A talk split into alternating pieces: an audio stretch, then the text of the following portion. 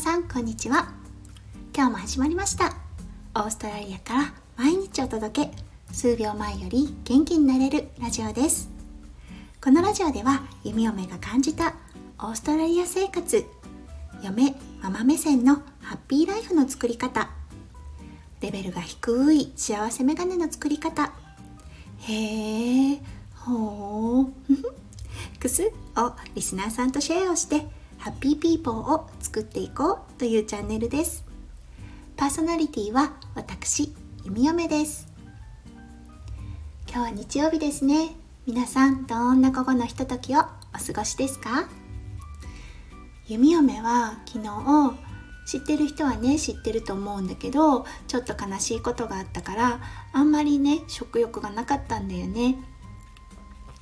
でうちの近所を暴走族みたいな車が通ってしまって実は弓嫁もともとあまり大きい音が好きじゃないんだよね。大音量の映画館とかあと車の爆音バイクの爆音とかすごく苦手で昨日はやっぱりちょっと体調も悪かったのもあってかなんかもう貧血を起こしちゃってちょっと久々に大変な午後となってしまいました。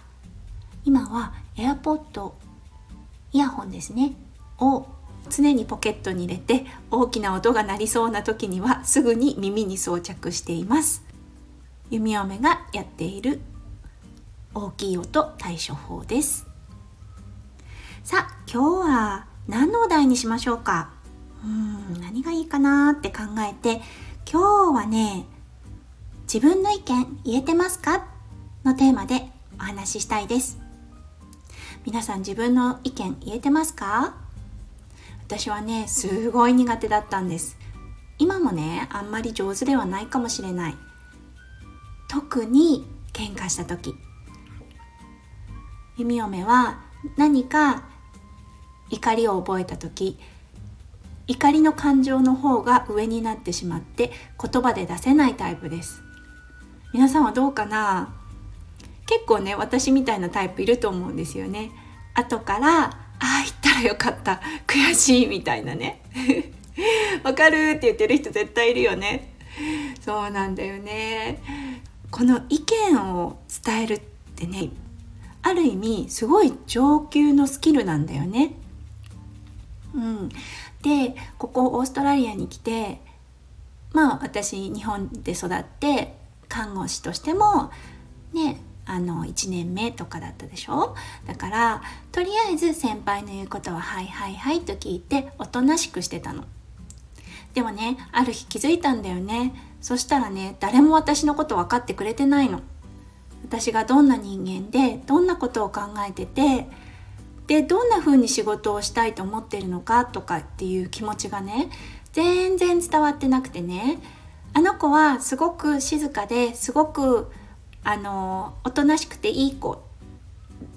これが私の評価だったんだよね。これじゃいけないと思ってね。看護の職にも慣れてきてね、うん、少しずつだけどね。練習し始めたんだよね。自分の気持ちを出すこと、うん、自分の感情を伝えること。おかしいなって思ったらまず聞いてみるってことね、うん、それはね大先輩にでもそうだしマネージャーに対してもそうなの。どうして？って聞いてみる。うん。グッてこらえるよりも聞いた方がああなたはそう思ってたのみたいな感じで向こうも分かってくれる、うん、って思ったんだよね。まだまだ読み読めもね練習中だからなんかこう感情的に悲しいこととか傷つけられた時にすぐ反論できるかって言ったらそれはねちょっと難しくって。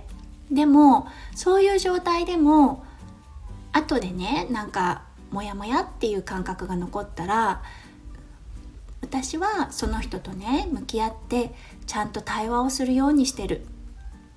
そうじゃないとねどんどんどんどん自分がね自分じゃなくなっちゃう気がするんだよね。だってね自分の意見言えないことって苦しいよね。うん。私はこう思うんだもんって伝えたいよね。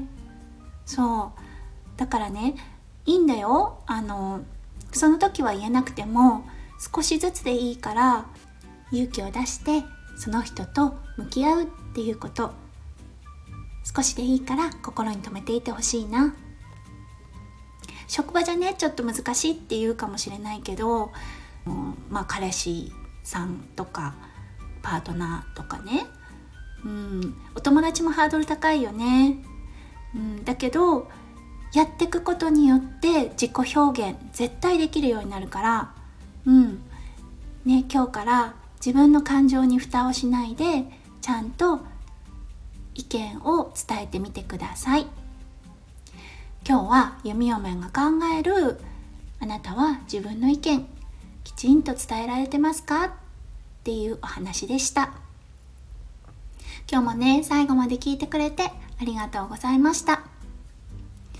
まだまだねちょっと本調子ではない読み嫁なんですがこれはね多分時間しか解決できないのかなって、うん、時間が癒してくれるんじゃないかなって思ってるのでねいつも聞いてくださってる皆さんもしよかったら温かく見守っていてください。